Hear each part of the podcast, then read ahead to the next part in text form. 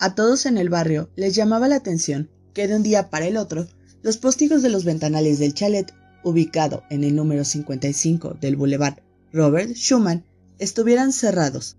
La familia Ligonés, compuesta por el patriarca Javier, descendiente de una familia de la nobleza con el título de conde, su esposa Agnes y sus cuatro hijos, Arthur, Thomas, Anne y Benoit, solían dejarlos abiertos, incluso cuando se iban de vacaciones. Fue el 21 de abril, durante la quinta recorrida de la policía por la casa, que luego de analizar todos los ambientes, al traspasar la puerta trasera y llegar hasta el jardín, un oficial viera algo que le llamó la atención. Había tierra removida debajo de una pequeña construcción, una terraza baja. Lo que encontraron iniciaría la cacería criminal más resonada en Francia en el nuevo milenio. Bienvenidas y bienvenidos sean Aquelarre a otra noche junto al caldero. Yo soy Paola y en esta ocasión hablaremos acerca de un caso ocurrido en Francia, el cual resuena hasta nuestros días a nivel global. Hoy hablaremos acerca del caso del monstruo de Nantes o el asesinato de la familia Dupont de Ligonés. En esta ocasión quisiera hacer un aviso legal ya que el contenido puede resultar sensible para algunas personas, por lo cual se recomienda discreción. De igual forma, les recuerdo que el contenido de esta investigación es meramente informativo.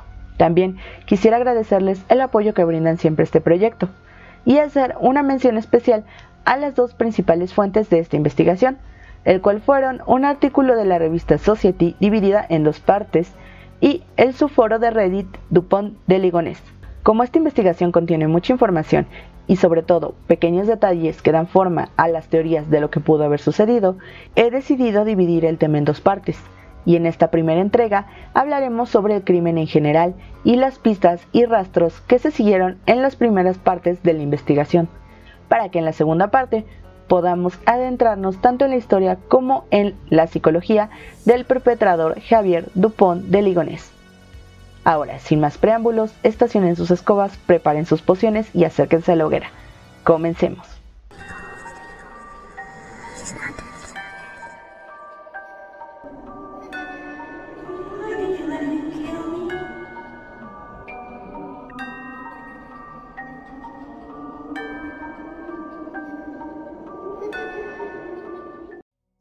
21 de abril del 2011, dos gendarmes de la Brigada Territorial Frejus registran los aparcamientos del hotel en Roquebrun sur Argence, en busca de un Citroën C5 con matrícula 235CJG44. Buscan a un prófugo, Javier Dupont de Ligonés, de quien saben dos cosas. La primera es que potencialmente está deambulando por la zona. Sus extractos bancarios revelaron que hizo una retirada de 30 euros de un cajero automático una semana antes. Es uno de los últimos rastros que tienen de él la segunda es que el hombre al que buscan es posiblemente un asesino. Todo comenzó entre el 4 y 5 de abril del mismo año 2011. Los vecinos de la familia Ligonés se extrañaron de ver las contraventanas de la casa cerradas. Un cobrador les hace una visita, pero nadie responde. Los amigos de los niños menores, Anne y Benoit, no se habían podido comunicar con ellos. El 6 de abril, Laura, la novia de Arthur, va a buscarlo a la casa de su familia. Dice que ve luz en el segundo piso, pero nadie abre. El 9 de abril, familiares y amigos reciben una carta escrita por Javier, donde les informa que por cuestiones de trabajo han sido unidos a un programa de protección a testigos por un caso relacionado con la DEA. Les comenta que dejarán de tener contacto con ellos y que la familia, en su totalidad, ha sido trasladada a los Estados Unidos. En una intrigante línea final, les pide que no toquen lo que se encuentra debajo de la terraza de la casa. La familia de Agnes nota algo sospechoso y llama a la policía para que vayan a investigar la casa. La policía ya ha ido un par de veces antes por las llamadas de vecinos y amigos. La primera vez que la policía entra, se podría creer que la familia Ligonés había desaparecido, aunque hay detalles extraños, camas sin sábanas, todos los marcos se encuentran sin fotos y ciertos armarios sin ropa en su interior. Es hasta su quinta visita, el 21 de abril del 2011, que un joven teniente descubre bajo la terraza algo que le llama la atención. Revolviendo un poco los objetos que se encuentra debajo de esta, nota una zona de tierra plana y compacta. Bajo la terraza aparece una tumba y las huellas de una especie de rito funerario. Los cuerpos de la familia Ligonés se enrollan en varias capas de dredones, mantas y láminas de plástico. Tomás, de 18 años, fue enterrado de espaldas con los brazos cruzados en forma de cruz, de modo que su mano derecha descansara sobre su corazón. Junto a su cabeza se colocó un rosario. La madre, Agnes, llevaba brazaletes, uno de los cuales lleva la inscripción Soy una madre dorada. En su espalda tiene una placa de plástico que representa una paloma y una cruz dorada sobre un fondo azul. El cuerpo de Arturo, de 20 años, el hijo mayor, va acompañado de una pequeña estatuilla de la Virgen María, de 6.5 centímetros de alto. La estatuilla es de plástico blanco y tiene la cara pintada y un pequeño borde verde en los pies. Anne, de 16 años, fue enterrada en pijama y calcetines, con las manos cruzadas a la altura del abdomen, y los policías señalan que esta posición les recuerda bastante a la posición que reciben en un funeral. Finalmente, sacan el cadáver del menor de los niños de Ligonés, Benoit, de 13 años, parte de cuya piel ha sido momificada por la cal que cubría la tumba. A su lado se hallan una medalla y una cruz de oro, además de perlas grises. En la tumba, la policía también encuentra a los dos perros, así como un encendedor, una vela y un frasco de alcohol fuerte. En la cocina, unas diminutas gotas de sangre, que el análisis posterior de ADN revelaría que pertenecían a dos personas diferentes, Agnes y Tomás, salpicaron las patas de la mesa y dos sillas. En la superficie, las baldosas están impecablemente limpias, pero eso se debe a que todo se ha lavado a fondo. De hecho, el suelo, el cubo y la escoba española responden al Blue Star, una fórmula química que revela manchas de sangre incluso cuando se ha intentado limpiarlas. Sin duda, es donde se depositaron los cuerpos de las víctimas antes de ser enterrados. En el primer piso, la policía detecta las primeras pistas que ayudarían a reconstruir la escena del crimen. Frente al escritorio de Benoit, en el suelo se encuentra un proyectil de rifle gastado de 22 centímetros. Debajo de la cama de Tomás se halla algo que parece un proyectil aplastado, mientras varias manchas marrones se ven salpicando el colchón de Arthur. Señales que sugieren que los miembros de la familia fueron asesinados a tiros mientras dormían, lo cual se confirmaría en la autopsia todos fueron asesinados a tiros. Los niños también muestran trazos de lormetazepam, una sustancia hipnótica en la sangre y el hígado. Agnes simplemente tomó citalopram, un antidepresivo. La policía registra el sótano y el resto de la casa de arriba abajo, pero en ninguna parte pueden encontrar el arma homicida o la menor pista para explicar la escena. El sospechoso número uno hasta el momento, y el único sospechoso, es el padre Javier Dupont de Ligonés. Serían las 22.30 horas cuando los dos gendarmes de la Brigada Territorial de Frejus ven el Citroën C5 que buscan. Está aparcado cerca de un hotel de Fórmula 1, frente a un restaurante y un supermercado. Los dos hombres llaman al centro operativo de la Gendarmería de Tulum para que confirmen la matrícula. De hecho, es el coche de Javier Dupont de Ligonés un equipo de la Brigada de Investigación e Intervención de Niza se envía al sitio. Se colocan en el estacionamiento de una fábrica de mármol y establecen un perímetro alrededor del hotel para evitar una posible fuga. Son las 21.40 horas. Los policías de élite estrechan su círculo alrededor de la Fórmula 1. El motor del C5 está frío. A las 24.45 se ponen en contacto con el portero nocturno. En sus registros se encuentran dos reservas a nombre de Dupont Javier, fechadas el 5 y 14 de abril, a las 2 a.m. El gerente del hotel muestra las cintas de videovigilancia.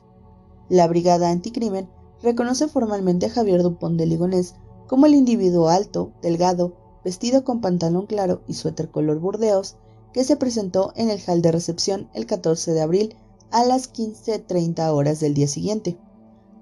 A las 16.10 horas salió del aparcamiento a pie, llevando un bulto de equipaje.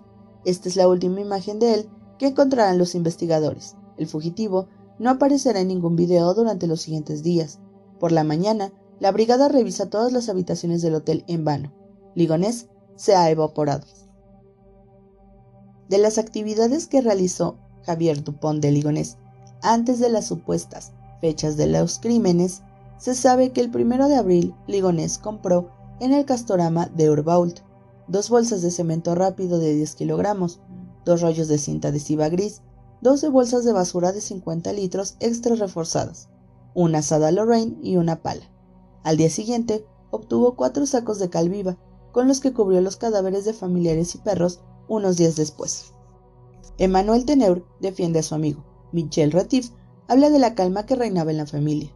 Los vecinos entregan a los periodistas las mismas imágenes que se escuchan después de cada noticia. Javier era cortés, discreto, sin aspavientos. Las opiniones sobre Javier Ligonés son unánimes. Es un hombre dispuesto a hacer cualquier cosa por sus hijos, lleno de integridad y orgulloso de su familia. También se encuentra que entre la noche del 5 y 6 de abril, Javier Dupont entró en los servidores de una de sus empresas y borró algunas carpetas. Testigos afirman haber visto a Agnes salir con el perro el día 7 de abril. El día 5 de abril, Javier y su hijo Tomás fueron vistos cenando en un restaurante. Existen testimonios y pistas contradictorias. El gobierno francés pregunta a la DEA sobre este caso y ellos niegan rotundamente tener alguna noción siquiera de la existencia de Javier Dupont de Ligonnès y que éste participara en algún tipo de programa de protección a testigos. La familia de Javier y la familia de Agnes nunca son llamados a identificar los cuerpos. El análisis de identidad se lleva a cabo a través de pruebas de ADN durante la autopsia y finalmente fueron sepultados el sábado 30 de abril tras una ceremonia en la iglesia de Nuestra Señora de Nantes. La cronología oficial de la policía queda de la siguiente manera. La noche del 3 al 4 de abril del 2011, Javier Dupont de Ligonnès asesinaría a su esposa Agnes y a sus hijos Arthur, Anne y Benoit en la casa familiar del Boulevard Robert Schumann 55 en Nantes. El lunes 4 de abril del 2011, cenaría con su hijo Tomás en el restaurante Le Cavier, en abril cerca de Angers. En la noche del 5 al 6 de abril del 2011 ocurriría el asesinato de Tomás. El miércoles 6 de abril del 2011, Javier Dupont de Ligonnès pasaría el día en el hogar familiar. El jueves 7 de abril del 2011 se ve a Javier yendo y viniendo entre su casa y su automóvil con grandes bolsas en la mano. El viernes 8 de abril enviaría las cartas a su familia y amigos sobre el programa de protección a testigos. A Javier se le ve en Angers limpiando las pertenencias de Tomás. El domingo 10 de abril de 2011, Javier Dupont de Ligonnès sale del Boulevard Robert Schumann 55 por última vez. El viernes 15 de abril del 2011 son los últimos rastros de Javier, se le ve saliendo del aparcamiento del Hotel Fórmula 1 en Roquebrun sur Argents a las 16.10 horas de la tarde. A partir de aquí es que se proponen varias teorías. La policía afirma que fue Javier quien asesinó a los demás integrantes de la familia Ligonés, quien los enterró y fingió hasta el último momento que todo estaba bien, ya que fue él quien escribió y envió las cartas informando de que la DEA los había unido a su programa de protección a testigos, y también envió cartas tanto al jefe del trabajo de Agnes como a los colegios de los chicos, diciendo que la familia se mudaría a Australia. De igual forma, envió una carta de renuncia al trabajo de su hijo mayor, Arthur, informando de la misma situación. La situación financiera de la familia era bastante precaria en el momento de los asesinatos. Pagó las colegiaturas faltantes, parte de los impuestos y deudas que tenía y no renovó el contrato de arrendamiento de la casa. Esto hizo pensar a los investigadores que el asesinato había sido planeado mucho antes, ya que Javier también había tomado clases de tiro a partir de marzo, después de la muerte de su padre, pero no se sabía bien qué había pasado después de que fuera visto por última vez por las cámaras. Una de las teorías es que había huido a las montañas para suicidarse, pero varios psiquiatras negaron que esto fuera posible, debido a su perfil psicológico. Aún así, se hizo un rastreo por la zona de las montañas cercanas donde había desaparecido. Nunca se recuperó ningún cuerpo que coincidiera con su ADN. Otra de las teorías era que hubiera huido al extranjero, pero sus cuentas habían quedado vacías y no se registraron movimientos posteriores a su desaparición en su tarjeta de crédito. Tampoco había registros de que Javier hubiera podido comprar papeles falsos antes de cometer los crímenes para poder escapar, dada la situación financiera en la que se encontraba. Sin embargo, cabía la posibilidad de que su familia, su madre y hermana, o alguno de sus amigos cercanos, Emmanuel Teneur o Michel Ratif, pudieran haberlo ayudado a escapar o incluso estarlo escondiendo. Fue entonces cuando se inició una serie de interrogatorios profundos para poder determinar qué es lo que había pasado y conocer la historia completa. Durante todo este tiempo y aún en la actualidad, la familia de Javier insiste en que él es inocente y que la verdad radica simplemente en lo que Javier escribió en la última carta que envió, que la familia vive en Estados Unidos bajo la protección de la DEA y alegan que todo es parte de un complot policíaco, usando de pruebas el hecho de que nunca fueron llamados a reconocer los cuerpos de las víctimas y que al entregárseles los certificados de defunción, la altura y los pesos de los integrantes de la familia no concordaban con lo que ellos recordaban. La policía estaba en una carrera más que en una cacería, conocían el crimen y el culpable, pero no tenían pruebas suficientes para saber qué había pasado con él o a dónde podría haber ido. La teoría de que el hombre hubiera escapado se volvió más fuerte una vez que se logró recuperar los archivos borrados por Javier Dupont de Ligonés el 6 de abril, y, lo que revelaron, puso a sus dos amigos Michel Ratif y Emmanuel Teneur y a su hermana Christine y su cuñado Bertram como posibles cómplices en su ida. Pero, ¿cómo llegamos hasta aquí? ¿Qué lleva a un padre a asesinar a toda su familia y luego desaparecer? ¿Acaso Javier se habría suicidado en las montañas o realmente habría escapado? ¿Quién era realmente Javier Dupont de Ligonés detrás de esa fachada de padre perfecto y hombre de negocios? ¿Cuál era la realidad en la que vivía esta familia? Ahondaremos en esto en la segunda parte, tanto en la historia de la familia de Javier como en la relación que tenía con sus dos mejores amigos, cómo fue que se casó con Agnes y la vida después del matrimonio y antes de los asesinatos. Repasaremos también los días en los que presuntamente se cometieron los crímenes y qué pasó en los años posteriores de la investigación. Mientras tanto, cuéntame, ¿tú qué opinas al respecto? Déjame tu opinión en los comentarios que yo lo estaré leyendo con mucho gusto. Déjame un like si te gustó el video y te gustaría que trajera más casos así. Suscríbete si aún no lo has hecho y si te gustó mucho recuerda compartir con alguien a quien crees que pueda interesarle. De igual forma te invito a seguirnos en nuestras redes sociales como Junto al Caldero y a mí me puedes seguir tanto en Instagram y Twitch como des-caro. Muchas gracias por acompañarme y nos veremos en otra noche junto al Caldero. Hasta otra.